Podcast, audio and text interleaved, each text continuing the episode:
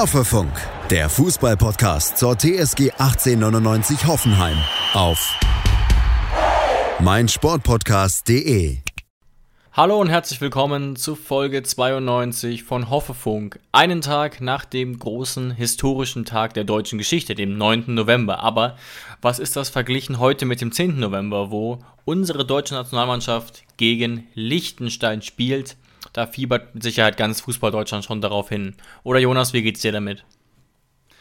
Ja, okay, also da muss ich schon sagen, dieses Spiel ist mir eigentlich relativ egal, aber was mir gerade durch den Kopf geht, ich frage mich tatsächlich jetzt nach dem Spiel gegen Bochum, ähm, wo wir ja, wie wir alle wissen, 2 zu 0 verloren haben, ob wir dieses Mal vielleicht, zum ersten Mal, wo ich mich wirklich dran erinnern kann, unserer Pflicht nicht nachgekommen sind und unsere HörerInnen nicht richtig auf das Spiel vorbereitet haben, weil wir waren ja beide sehr optimistisch vor dem Spiel gegen Bochum.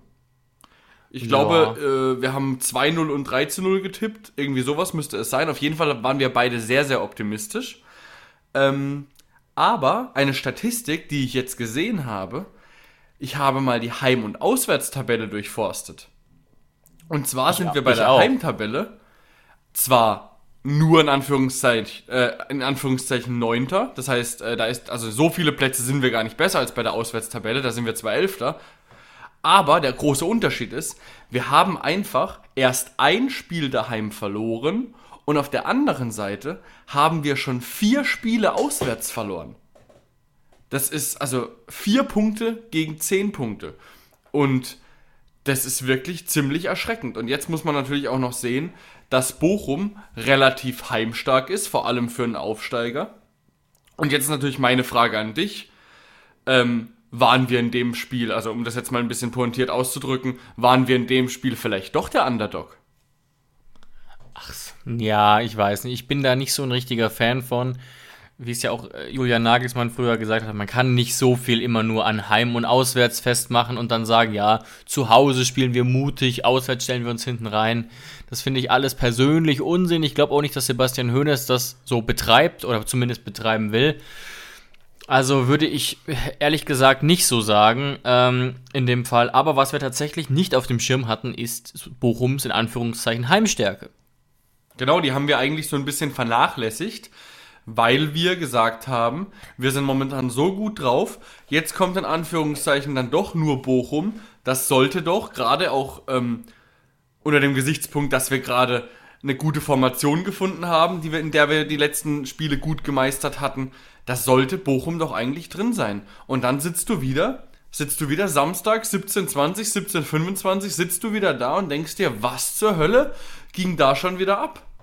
Und ähm, also bei mir spätestens nach dem 1-0 für Bochum, wenn nicht sogar schon einen Tick früher, weil es ja sehr lange 0-0 stand, hat sich so ein Gefühl eingeschlichen von, ähm, es war doch klar. Ist vielleicht nicht ganz fair der Mannschaft gegenüber, aber mir, ich habe mich wirklich so gefühlt, es war doch schon wieder klar, dass wir gegen Bochum wieder solche Probleme haben.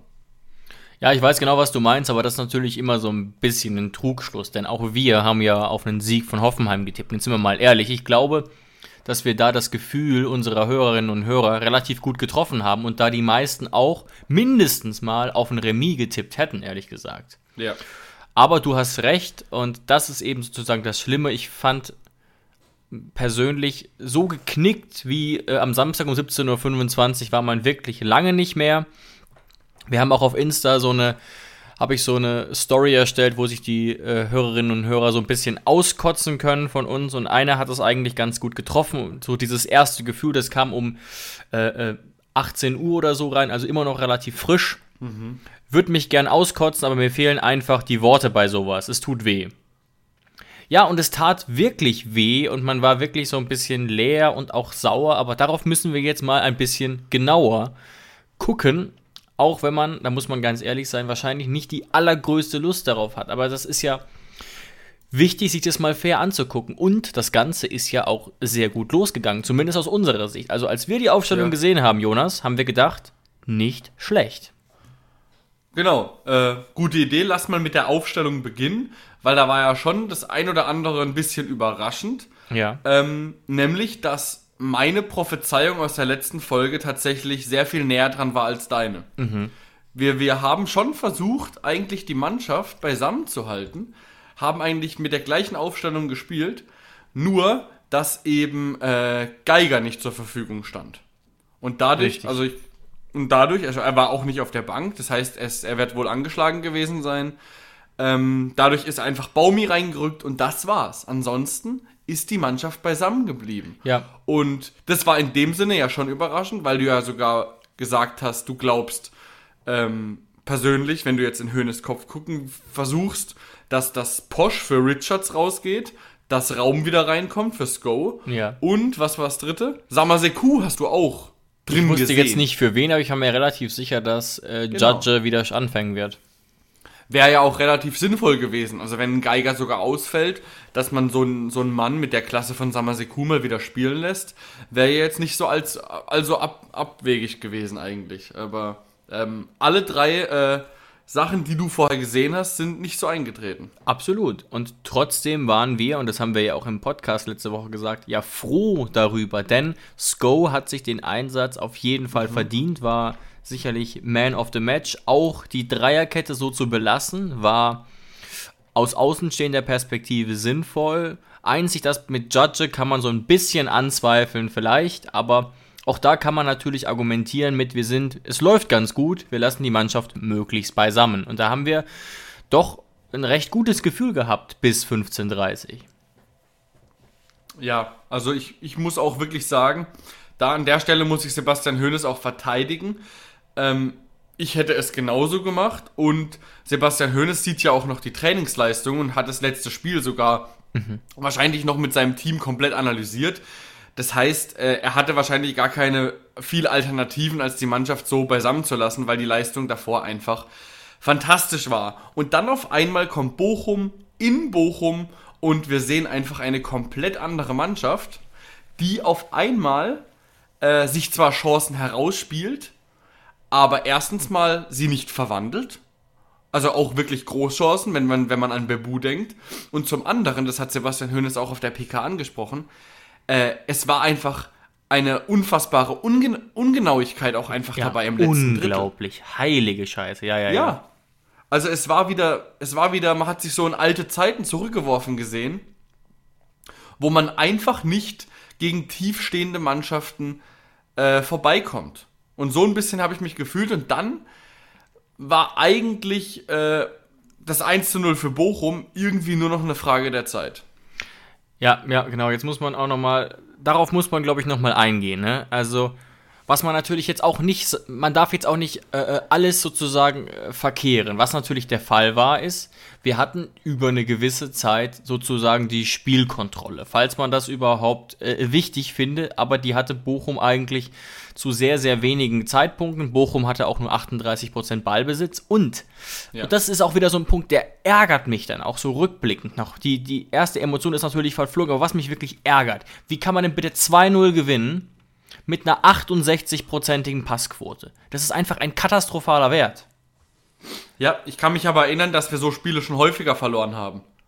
Ja, ja, aber die, genau die darfst du nicht verlieren. Das heißt nämlich, Ja, Bochum, genau. hat, Bochum hat gewonnen ohne spielerischen Ansatz. Beweist eigentlich auch diese Statistik sehr genau.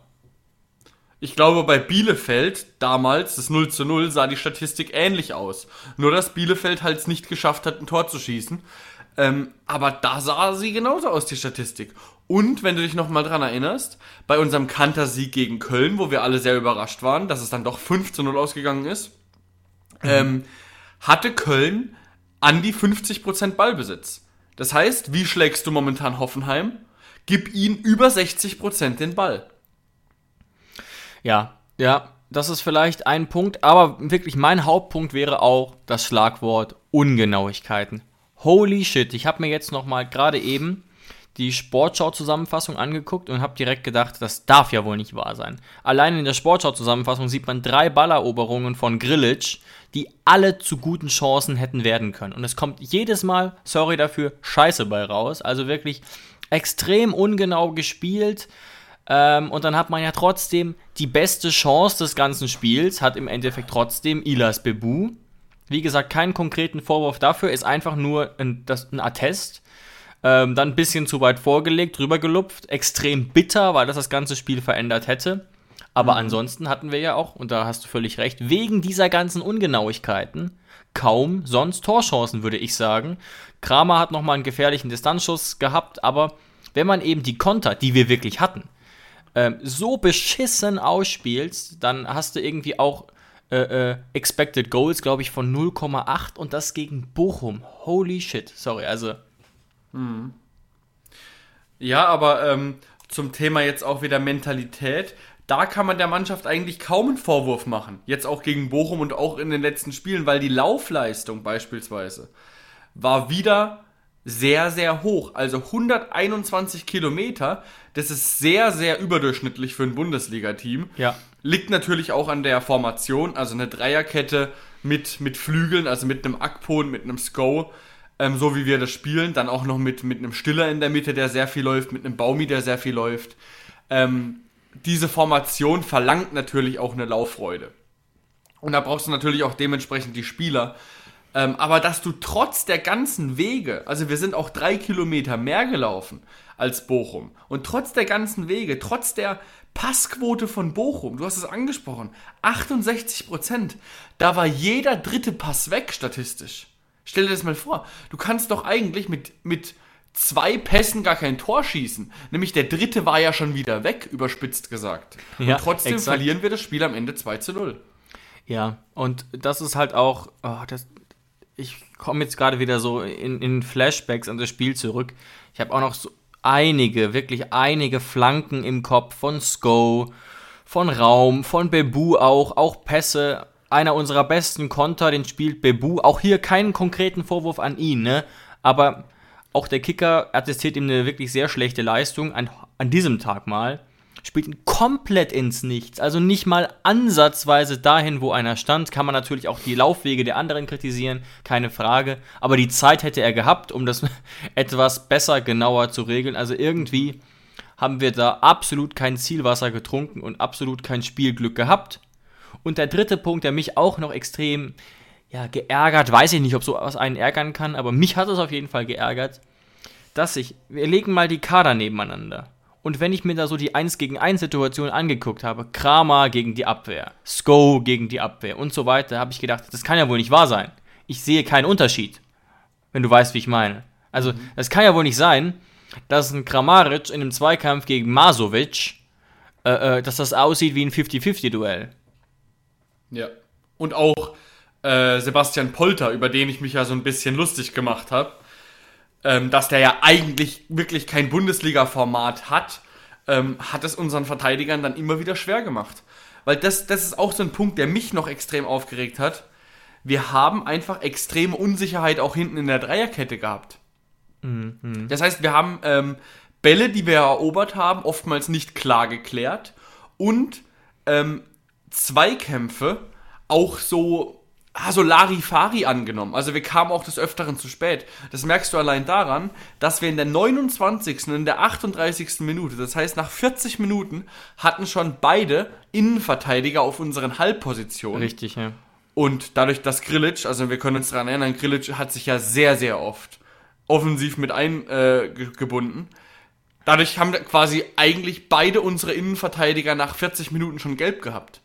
Das ist nicht sehr, optimal. Sehr ungünstig, um, ja. Um das, mal, um das mal so sagen zu wollen. Vor allem gegen Polter, der ja eigentlich nur körperlich reingeht und vielleicht das Foul sucht und so weiter und so fort. Also ähm, von vorne bis hinten eigentlich eine, eine schwache Leistung. Ob, aber wir hätten trotz der eigentlich schwachen Leistung das Spiel durchaus gewinnen können. Und zwar einfach nur der Schlüssel zum Sieg wäre gewesen, und da bin ich mir hundertprozentig sicher, in der ersten Halbzeit das 1 zu 0 schießen. Ich glaube nicht, dass Bochum dann zurückkommt, weil was hätte Bochum dann machen müssen? Es ist ja immer wieder das Gleiche. Gegen Mainz, mhm, gegen, mhm. gegen Bielefeld. Wir schießen kein Tor, und dadurch müssen wir weiter nach vorne gehen, müssen die Kontrolle so ein bisschen aufgeben und dadurch kommen Lücken für Konter. Wenn wir aber mal das 1-0 schießen, dann könntest du mal sagen, Bochum, so, oder Bielefeld, jetzt müsst ihr mal kommen. Wir können auch 1 0 gewinnen, uns ist das egal. Und in dem Moment bin ich mir sicher, dass einer Mannschaft wie Bochum oder Bielefeld die Klasse fehlen würde. Aber bei einem 0 zu 0 siehst du das eben noch nicht, weil Bochum würde auch das 0 zu 0 mitnehmen. Ja, ja, also das ist wirklich äh, ganz, ganz ärgerlich gewesen und bei allem Ärger, wir haben jetzt ja wirklich zahlreiche Punkte angesprochen, muss man mal berücksichtigen und das ist wirklich immer interessant zu sehen. Was hat denn der Trainer vom VfL Bochum gesagt? Was hat denn der Trainer vom VfL Bochum gesagt? Im Prinzip hat er gesagt, dass das ein offenes Spiel war. Ne, er, hat, er, kann, er hätte sich problemlos hinstellen können, hätte sich damit auch irgendwie besser darstellen können und sein Team und sagen können, ja, wir haben uns diesen Sieg zu Recht erkämpft. Das wäre so ein typisches Narrativ von Steffen Baumgart oder wem auch immer. Er hat betont, dass es ein offenes Spiel gewesen war und dass man es Hoffenheim sogar zu leicht gemacht hat, dass sie zu leicht offensiven Druck haben aufbauen können. Das bei einem 2-0-Sieg. Damit will ich unsere Leistung nicht schönreden, damit will ich aber zeigen, dass ein Spiel, das in vielen Phasen auf Messers Schneide steht, dann aber trotzdem 2-0 weggehen kann, wenn man sich blöd anstellt. Ja, und wenn man jetzt mal nur die Großchancen in Gänze sieht, also auch die letzten Minuten mit reinnimmt, wo wir natürlich sehr offen waren hinten. Gut, ähm, richtig. Hätte Thomas Reis auch allen Grund gehabt zu sagen, ey, guckt euch mal die Chancen an, wir haben verdient gewonnen. Weil am Ende noch ein Lattenschuss von Asano, ähm, ich meine, es war dann noch ein Pfostenschuss von, äh, es müsste Holtmann gewesen sein, der eingewechselt ja. wurde. Dann natürlich nicht zu vergessen, wo wir jetzt auch noch mal kurz besprechen müssen, der verschossene Elfmeter. Exakt. Beziehungsweise, Entschuldigung, der verschossene Abstoß. Ein bisschen Humor gehört auch bei so einem Spiel noch dazu. Ähm, ja, er hätte, er hätte alle, er hätte recht gehabt eigentlich, wenn er gesagt hätte, wir haben verdient gewonnen. Hat er aber nicht gesagt, hast du richtig, hast du richtig erkannt. Genau, aber Thomas Reis ist da meiner Meinung nach schlau genug, um zu erkennen, dass diese Großchancen, die es wirklich gab, also Bochum hätte da äh, in der Nachspielzeit gar nicht mehr äh, ein bisschen zittern müssen, überhaupt nicht, dass diese Großchancen ja nur zustande kamen, weil wir übelst offen standen. Also wir standen ja wirklich komplett vogelwild darum und dann diese, dieser Lattenschuss von Asano war noch, weil Richards da blind irgendwie zurückköpft und irgendwie die komplette Übersicht verloren hat. Ähm, und natürlich, also auch Expected Goals, äh, über 2,5 glaube ich hat Bochum, eben wegen dieser Großchancen am Ende, die aber natürlich eine ganz klare Kausalität haben, dass wir total offen standen, was aber, und da sind wir wieder beim negativen Punkt, zu kaum Chancen mehr für uns geführt hat. Also wirklich ein gebrauchter Tag. Ähm, und jetzt gucken wir doch mal damit, wo dieser gebrauchte Tag eigentlich angefangen hat. Ja. Du sagst es ja schon ganz gut, ähm, das 0 zu 1 war extrem bitter, weil wir ja diesen, einfach nur dieses 1 zu 0 für uns gebraucht hätten. Und jetzt hat man natürlich so ein bisschen auch Diskussionen darum, darf dieses Tor überhaupt zählen? Und wenn ja, ist es dann Kevin Vogt schuld? Wie sieht denn das aus? Also ihr erinnert euch, stellt euch nochmal kurz vor, diese Kopfballsituation von Vogt, der köpft zur Seite und es wird diskutiert, der Mann hinter Vogt, der zum Ball hätte gehen können, steht im passiven oder aktiven Abseits? Das ist jetzt die entscheidende Frage. Ja, also ähm, für mich war es eine Fehlentscheidung auf ganzen zwei Ebenen. Zum ersten Mal ist es für mich ähm, auf jeden Fall Abseits. Also es ist für mich kein passives Abseits, auch wenn nur Wotny, glaube ich, war es. Mhm. Ähm, sich natürlich raushält. Wenn du die Lupe nur auf Nowotny legst, Natürlich hält er sich raus. Er macht nichts, er berührt Vogt nicht, er geht nicht aktiv zum Ball. Aber jetzt muss man sich einfach nur mal anschauen, wie panisch Vogt an den Kopfball geht. Das heißt, Vogt weiß ganz genau, okay, er muss irgendwie mit dem Kopf an den Ball kommen, weil er direkt dahinter Nowotny sieht. In dem Moment, wo Vogt wüsste, dass Nowotny im Abseits steht oder dass Nowotny, wie es ja bei Abseits immer so ist, also ein Spieler, der im Abseits steht, der ist ja eigentlich quasi nicht da. So, und in dem Moment, wo Nowotny nicht da steht, bin ich mir sicher, dass Kevin Vogt das nicht so löst. Mhm. Ähm, also zum einen, ich, ich und, und jetzt komme ich auf die zweite Ebene, was es eigentlich noch viel, viel schlimmer macht. So, dann hast du ja wirklich eine Situation, die meinetwegen, also ich sage, es war klares Abseits, aber die meinetwegen strittig sein könnte. So, und dann regt es mich schon wieder auf, dann sagt der Linienrichter und der Schiedsrichter entscheiden sogar in, in realer Zeit, es war abseits und dann guckt er es sich wieder an und nimmt eine Situation, die extrem strittig ist, auch noch zurück. Also auf was für einer Grundlage nimmt er es zurück? Das, dann, dann ist es ja wirklich so, wie Uwe Seeler letzt gesagt hat in einem Interview, hat er natürlich sehr überspitzt gesagt, dann brauchen wir demnächst gar keine Schiedsrichter mehr. Dann soll es nur noch der Schiedsrichter in Köln machen und soll mit riesigen Mikrofonen im Stadion einfach sagen, was seine Entscheidung ist. Oder soll das irgendwie auf der Videotafel anzeigen, was seine Entscheidung ist. Dann brauchen wir keinen Kommunikator mehr, keinen Entscheider äh, ähm, in Neonfarben auf dem Platz, wenn Köln oder wenn er eh immer noch eine zweite Chance bekommt. Und das ist mir momentan in vielen Situationen, nicht nur in dieser Situation, zu wild geworden, dass es für mich mittlerweile so ist, dass der Schiedsrichter ähm, nicht nur klare Fehlentscheidungen überdenken darf, sondern für jede Scheiße eine zweite Chance bekommt. Ja, das ist, das ist wirklich ein Problem. Und ähm, also was ich erstmal sagen muss, ich bin der Meinung, dass es eine Grauzone war. Ähm, muss aber auch sagen, ich habe beim Kicker gelesen, dass es die richtige Entscheidung des Schiedsrichters war, mit der Begründung, dass kein Kriterium für Abseits gegeben gewesen sei, da sich Nowotny nicht am Zweikampf beteiligt, sozusagen. Jetzt muss man aber auch sehen, wenn ich auch sage, trotz all dem Grauzone, wieso entscheiden sie sich um? Also der Schiedsrichter hat ja geguckt, der Linienrichter hat ja geguckt und der Linienrichter hebt danach sehr bestimmt die Fahne. Nowotny bricht den Jubel ab. Ähm, der Schiedsrichter erkennt das Tor ab und bekommt was aufs Ohr. Und da stelle ich mir dann aber auch die Frage, wie läuft das so im Videokeller ab? Wieso sagt der Videokeller da nicht, ja, okay, da, da stand im Abseits, hat der Linienrichter so gesehen, gut, kann man so durchgehen lassen. Also, ich sehe trotz dieses Kicker-Artikels, den ich auch verstanden habe, sehe ich einfach den Punkt nicht, dass es eindeutig kein Abseits war. Genau. Und wir reden jetzt hier gerade nur noch darum, dass es revidiert wurde, gell? Nur ja. noch darum reden wir. Wir reden nicht darüber, was ist die perfekte Entscheidung in der Schule, genau. in der Schiri-Ausbildung. Wenn wir jetzt hier Schiri-Ausbildung machen würden, würden wir uns ewig Situationen angucken und gucken, was überwiegt hier. Aber das geht darum, es geht nicht darum, es geht darum, war es eine klare Fehlentscheidung.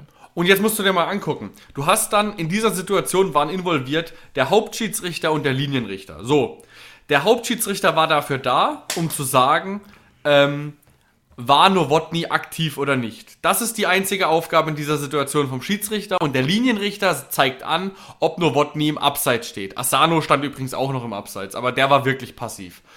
Äh, oder noch mehr passiv. Ähm, und der Linienrichter, wie gesagt, hat nur die Aufgabe zu sehen, war er im Abseits. So, und in beiden Fällen haben sie freien Blick gehabt. Das heißt, der, der Linienrichter hatte ja sogar recht. Also der Linienrichter hatte recht, es war abseits und der Schiedsrichter hat in Realzeit es so wahrgenommen, als wäre Kevin Vogt ähm, irritiert worden von eben diesem Spieler. So, und wie kannst du so eine Szene dann revidieren? Also für mich kannst du so eine Szene nur dann revidieren, wenn es kein Abseits ist. Aber es war ja abseits. Und Oder meinetwegen, also was man ja sagen muss, Nowotny war ja wirklich von seiner Bewegungshaltung her passiv. Okay, trotzdem steht er genau in dem Bereich, wo der Ball hinkommt. Wenn er jetzt nicht in dem Bereich der Flugkurve des Balles gestanden hätte, würde ich sagen, ja, okay. Ja, Aber genau. tut er halt. Also, ja, ich weiß, was du damit meinst. Wenn Kevin Vogt wegbleibt, kriegt Nowotny den Ball auf die Brust oder ins Gesicht. Und dann wäre es auf einmal abseits gewesen. Also, das ist wirklich, ich muss auch sagen, ich als Innenverteidiger, das ist, diese Entscheidung ist wirklich unverständlich, weil, ähm, wie willst du denn im Bruchteil einer Sekunde ähm, entscheiden, ob der Spieler im Abseits ist oder nicht? Also, du musst quasi eine, eine Harakiri-Abwehraktion machen, weil du denkst, du musst sie machen. Stell dir nur mal vor, Vogt hätte den Ball ähm, ins eigene Tor geköpft weil er denkt, scheiße, Nowotny steht direkt hinter mir. Mhm. Also äh, da, da muss man doch auch mal so ein bisschen, ähm, also Offensivdrang hin oder her. Ich glaube, die Schiedsrichter wollen ja mittlerweile viel entscheiden, damit Tore fallen. Aber da muss man doch in dem Sinne auch mal so ein bisschen die, die Verteidiger schützen oder, äh, ähm, also finde ich wirklich unverständlich, dass das revidiert wurde. Ja, genau. Und, da, und nur darum geht es uns. Es geht uns gar nicht um die Diskussion, was wäre die perfekte Entscheidung gewesen. Weil, wie gesagt, da bin ich der Meinung, geht so, kann man so oder so entscheiden, aber es geht darum, warum ist das eine klare Fehlentscheidung? Schreibt ja. uns gerne dazu, wenn ihr da Regel, Hintergrundwissen zu habt, dass das, was wir sagen, entweder belegt oder widerlegt, ähm, aber Stand jetzt bin ich mir da in meiner Haltung doch sehr sicher. Und Genau. damit sind wir eigentlich schon beim zweiten großen Aufreger und beim sogar noch größeren Aufreger, der ähm, ja überall in der Fußballwelt so ein bisschen thematisiert wurde. Und zwar, dass Manuel Riemann ernsthaft nach einem doch sehr kuriosen Elfmeterpfiff die 90 Meter übers Spielfeld rennt und einen Elfmeter, ja, kann man, kann man sagen, schießt oder muss man nicht fast sagen, drüber klopft? Ja, er klopft ihn drüber. Ja. also. Und wenn man, wenn man die, äh, das Kamerabild so von hinter Riemann sieht, das ist ja so ein, da gibt es ja ein Bild so leicht von unten, da sieht man richtig, wie der Ball drüber knallt. Wirklich, dieser, diese Schusstechnik ist eins zu eins, wie man das äh, als Torwart, wie man einen Abstoß lernt. Das hat wirklich nichts mehr mit einem äh, mit einem Abschluss zu tun. Ja, und warum machst du das überhaupt? Also ich glaube, äh, mit dem vollspannen Elfmeter zu schießen, machst du wirklich nur. Da musst du Eier aus Stahl haben. Das hat Saliovic vereinzelt mal gemacht. Aber wieso ein Torwart, der keine Erfahrung im Elfmeterschießen, zumindest im großen Stile hat, unseres Wissens nach, und dann in einer doch durchaus wichtigen Situation, das wäre sehr wahrscheinlich die Vorentscheidung gewesen schon. Ja. Und äh, wir natürlich verstehen auch wir, was der psychologische Hintergrund war. Ne? Er war der Elfmeterheld aus dem Pokal. Das ist alles verständlich. Und Aber- die Fans haben ihn gefordert, also das war auch der Hintergrund. Das habe ich, hab ich gar nicht gehört tatsächlich, weil ich mich wahrscheinlich so über äh, Grillage aufgeregt habe und erst verwundert war. Das können wir eigentlich auch nicht komplett ignorieren, muss man ehrlich sagen. Nee, nee, nee. Das wollte ich auch gerade sagen. Warum Riemann den Elfmeter schießt, das kann uns an dem Punkt scheißegal sein. Das ist die Aufgabe von irgendeinem Bochum-Podcast. Unsere Aufgabe ist jetzt, ähm, die Situation von Grillitsch zu analysieren. Ja, also ich habe es gar nicht richtig mitbekommen, weil ich so darauf konzentriert war, kann man dafür Elfmeter pfeifen oder nicht und dachte dann, ja, wahrscheinlich nicht. Und zack, dann pfeift er doch und dann sieht man erst, oh, ja, da ist Florian Grillitsch wohl etwas aus der Haut gefahren. Also da muss man ganz klar sagen, also das ist ein sehr eindeutiger Elfmeterpfiff, auch wenn das natürlich extrem bitter ist. Denn, Jonas, kannst du vielleicht nochmal kurz die Regel dahinter erklären, warum muss man da eigentlich Elfmeter pfeifen? Ja, weil der Ball noch im Spiel ist. Und im Strafraum. Im Moment dieses eindeutigen Schubsers war der Ball noch im Strafraum. Ich glaube, Raum war gerade damit und- beschäftigt, ihn wegzuklopfen. Und im Spiel. Eben, diese beiden Ja. Faktoren waren gegeben. Und wenn der Ball im Spiel und im Strafraum ist und man macht auch ein Tackling, das weit weg vom Ball ist, gibt es Elfmeter. Was ich mich jetzt frage, wenn der Ball im Aus gewesen wäre und Grillitsch dann so schubst, ähm, wäre es dann eine Tätlichkeit gewesen, er hätte rot bekommen? Das ist Auslegungssache. Das hat auch die Sportschau so gesagt. Das ist eine Situation, da hätte man auch rot geben können, aber nicht müssen. Also ändert sich nichts. Ja, Ähm, ich glaube, ich glaube, weil er ähm, wusste, er gibt jetzt elf Meter, hat er das dann bei einer gelben Karte belassen. Also das könnte so eine Art Fingerspitzengefühl vom Schiedsrichter gewesen Wobei sein. ich jetzt auch nicht weiß, ob das eine klassische Tätlichkeit für mich ist, ist aber an der Stelle gar nicht so interessant. es ist einfach nur komplett unnötig. Je, je öfter man es sich anguckt, ähm, desto ungläubiger wird man eigentlich, was Grillitsch da macht, weil ähm, ich glaube, es war wieder Nowotny, der ja versucht da im Zweikampf so eine kleine Schwalbe rauszuholen. Aber auch nichts Tragisches, fand ich. Nichts. Tragisches, also es war jetzt keine ähm, wirkliche Schwalbe, wo keiner ihn berührt. Er wird leicht touchiert, geht dann sehr theatralisch zu Boden. Ähm, war natürlich kein Elfmeter, aber dann als Nowotny aufsteht, geht sein Blick überhaupt nicht in die Richtung von Flo Grillitsch. Das heißt, es war nicht quasi äh, Kopf an Kopf, beide Stiere aneinander, sondern Grillitsch guckt auf Nowotny, Nowotny aber nicht auf Grillitsch. Und in dem Moment schuckt er ihn einfach.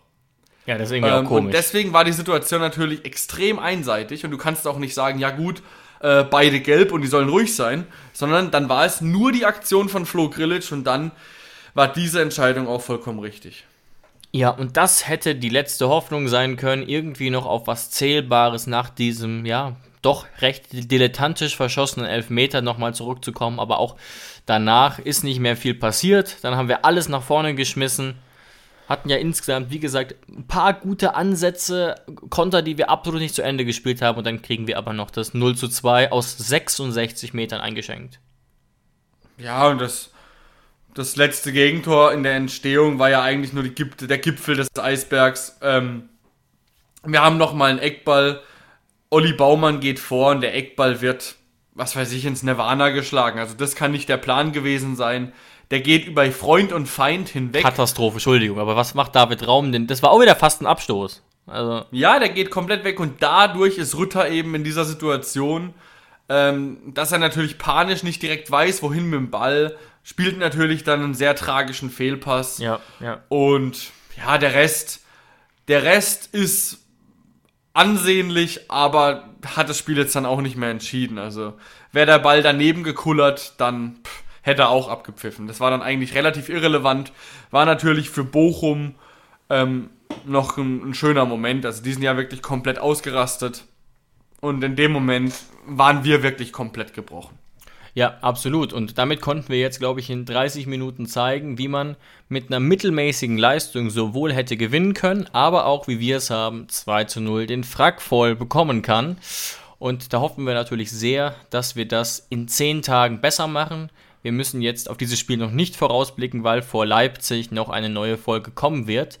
Möchten aber noch kurz, falls ihr diesen Podcast quasi sofort hört, auf etwas hinweisen, was jetzt jeden Moment beginnt. Denn jetzt gerade ist hier bei uns 17.20 Uhr und in einer Stunde 30 etwa spielen unsere TSG-Frauen in der Champions League gegen Barcelona. Ein wirklicher Knaller, denn der, auch der FC Barcelona der Damen hat ein wahnsinniges Standing und der Unterschied ist nochmal, dass eben äh, im Frauenfußball es nicht so viele Topclubs gibt wie bei den Männern. Das heißt, Barcelona hat da eine ganz, ganz andere Strahlwirkung nochmal. Genau, und ist auch ein sehr wichtiges Spiel für uns, ähm, weil wir bis jetzt in der Gruppenphase 1 gewonnen, 1 verloren haben. Das heißt, da äh, ist es auf jeden Fall ein Highlight gegen Barcelona zu spielen in der ersten Champions League-Saison unserer Damen. Und es kommt, wenn ich es hier jetzt richtig sehen kann, sogar auf The Zone. Ja, ich glaube, die übertragen sogar alles davon und es wird sicherlich auch eine Zusammenfassung geben und das Ganze nochmal im Real Life. Ähm, das ist sicherlich interessant und die, unsere Damen machen ja zuletzt auch eine gute Figur. Also das kann man vielleicht, um diesen, diese Folge ein bisschen positiver abzuschließen, noch Genau. erwähnen. Genau. Dann würde ich sagen, dann war es das für diese Woche mit einer etwas kleineren Folge, weil ja jetzt am Wochenende die Länderspielpause ansteht. Und wir hören uns auf jeden Fall nächste Woche wieder, um euch auf das Spiel gegen Leipzig vorzubereiten. Danke fürs Einschalten, macht's gut. Ciao, ciao.